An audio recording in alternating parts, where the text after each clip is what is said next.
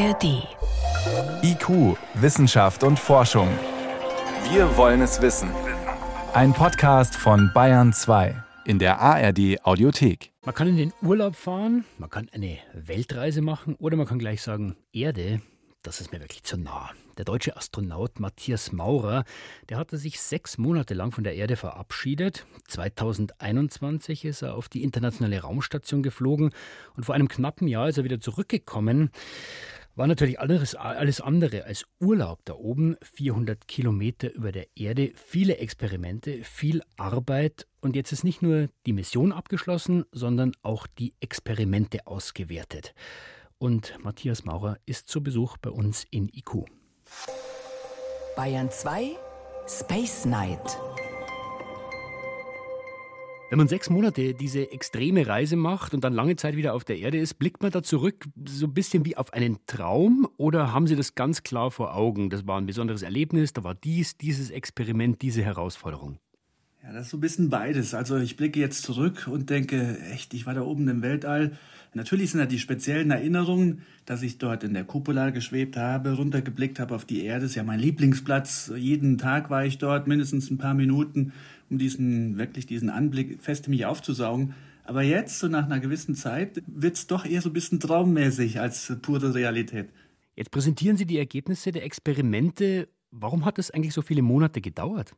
Ja, die Experimente, die kommen ja nicht mit mir zurück runter auf die Erde, sondern die kommen mit den Versorgungskapseln, äh, mit denen die Experimente hochgebracht werden, das sind extra Frachtkapseln. Und daher dauert es immer, im, sag ich mal, im schlechtesten Fall drei, vier Monate länger, als ich jetzt da schon wieder zurück bin, bis diese Experimente auf der Erde sind. Und dann müssen die in die äh, Labore der Wissenschaftler und dort werden es dann erst einmal sorgfältig geprüft und dann geöffnet. Die Betonproben, die ich zum Beispiel oben gemischt habe, die sind erst, glaube ich, ja, Ende letzten Jahres in den Laboren angekommen. Ein Versuchsobjekt haben Sie aber mit runtergenommen, nämlich sich selber. Man ist ja auch selber immer Versuchskaninchen und man, die, man schaut auf körperliche Veränderungen der Astronauten im All. Welche Veränderungen hat man da festgestellt bei Ihnen? Wir haben eine Flüssigkeitsumlagerung. Die Flüssigkeit geht von den Beinen hoch in den Kopf. Man hat so einen ganz dicken Kopf, wir nennen das Puffy Face auf Englisch. Und dann hat man ganz, ganz dünne Beine, sowas wie Chicken Legs, also Hühnerbeine. Diese Umlagerung der Flüssigkeit verursacht auch sehr viel dann im Körper. Man hat einen erhöhten Hirndruck. Andererseits muss man in dieser neuen Umgebung, in der Schwerelosigkeit, sich neu orientieren. Und deswegen haben Astronauten in der Regel auch ein Gehirnwachstum. Also wir entwickeln neues weißes Gehirnmaterial, werden sozusagen ein Stückchen schlauer. Das ist leider reversibel, weil wenn wir zurückkommen auf die Erde, dann braucht man diese speziellen äh, Fähigkeiten für das Navigieren in der, ja, in der Schwerelosigkeit dann natürlich nicht mehr. Das heißt, inzwischen geht es Ihnen aber eigentlich wieder so körperlich wie vor der Mission. Ja, ja, ja, das hört sich jetzt alles dramatisch an, aber mir ging es eigentlich direkt schon sehr schnell so wie nach der Mission. Aber das sind Unterschiede, die die Wissenschaftler natürlich messen und die auch wissen wollen, warum kommt das so zustande. Es passiert auch sehr viel mit den Augen. Also während der Schwerelosigkeit haben wir eine leichte Wassereinlagerung in die Netzhaut und das heißt, so ein Augenödem entsteht. Oh, das ist bei mir alles schon wieder im besten Zustand. Es sind ja sehr viele Experimente gewesen, an denen Sie beteiligt waren. Bei welchem schlägt denn Ihr Herz immer noch höher? Und da sagen Sie, das ist mein Experiment, das habe ich von Anfang bis Ende durchgezogen. Ja, also, äh, das sind wirklich sehr viele dabei gewesen. Ich picke eigentlich ganz gerne das Betonmischen raus, weil ähm, das ist etwas, was wir oben normalerweise jetzt nicht so machen. Beton ist ja ein alter klassischer Werkstoff. So, und diesen Werkstoff hatten wir oben mit dabei in verschiedenen Kombinationen, also verschiedene Mischungen.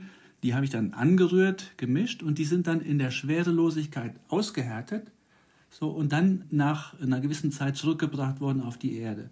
Und die Wissenschaftler wollen verstehen, wie Beton, wie dieser Werkstoff in Schwerelosigkeit hart wird, also wie er seine festen Bindungen aufbaut. Wenn man das in der Schwerelosigkeit versteht, dann ist das sozusagen der Idealzustand.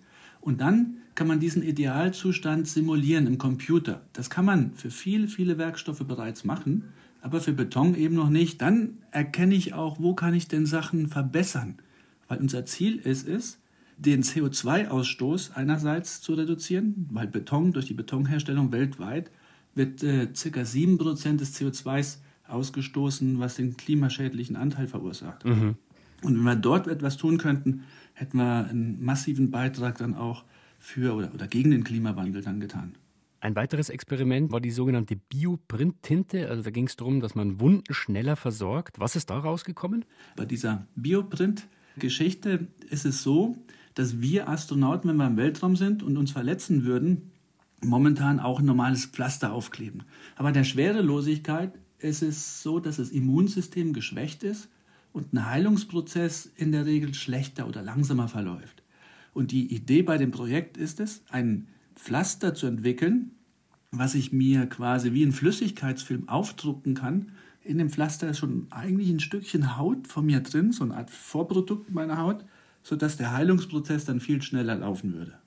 Einen äh, letzten Aspekt möchte ich noch ansprechen. Auf der Erde ist ja die künstliche Intelligenz inzwischen auch angekommen. Wir berichten jede Woche, Sie haben auch damit experimentiert auf der Raumstation. Was können denn künstliche Intelligenzsysteme in Zukunft für die Raumfahrt leisten? Wo brauchen Sie die?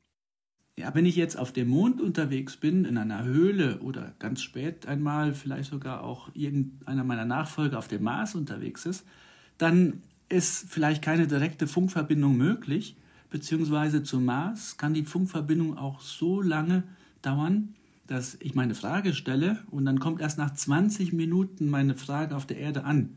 Und dann muss ich nochmal 20 Minuten warten, bis die Antwort dann von der Erde zurückkommt zum Mars. Das heißt, in solchen Fällen geht das mit der Echtzeitunterstützung nicht mehr. Dann brauche ich einen Experten vor Ort mit dabei. Und in so ein Raumschiff passen leider nur die drei, vier Astronauten. Und wir möchten deswegen eine künstliche Intelligenz mitnehmen, in der alles Wissen dann vorher abgespeichert wurde. Sie haben uns, Herr Maurer, vor einem Jahr sehr eindrücklich in der Sendung beschrieben, wie Sie den Anfang des Kriegs in der Ukraine auch von da oben miterlebt haben. Wie hat sich denn der Kontakt zu den russischen Kollegen dann hinterher weiterentwickelt? Weil im All war das ja immer eine sehr enge Verbindung. Ja, jetzt auf der Erde ist es natürlich so, jeder Astronaut ist in seinem Land unterwegs, hat wieder andere Funktionen. Ich bin in viele Projekte eingebunden. Das ist schade, dass man jetzt halt weniger Kontakt hat, aber ich glaube, habe gerade heute Morgen nochmal ein WhatsApp von meinen Kollegen aus Russland bekommen und äh, die haben mir noch nachträglich für meinen Geburtstag gratuliert und ein schönes Bild geschickt, wie wir zu viert alle in meiner Kasse waren. Das war so, ähm, ja, wollte ich Ihnen mal meine Kabine zeigen. Also der Kontakt ist weiterhin hervorragend und ich freue mich, die auch bei Gelegenheit dann mal wieder zu treffen bei einer internationalen Veranstaltung.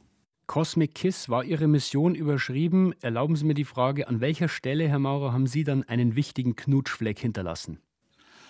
Ich hoffe an vielen, vielen Stellen. Ich hoffe vor allen Dingen, dass die Kinder und die Jugendlichen, die so ganz begeistert sind von der Raumfahrt, dass ich dort ein bisschen eine nachhaltige Botschaft hinterlassen habe. Gerade gestern habe ich gelernt, dass bei den verschiedenen Öffentlichkeitsarbeiten wir einen direkten Kontakt mit 17.000 Kindern auf dem Boden hatten. Und das ist natürlich etwas, das freut mich unglaublich.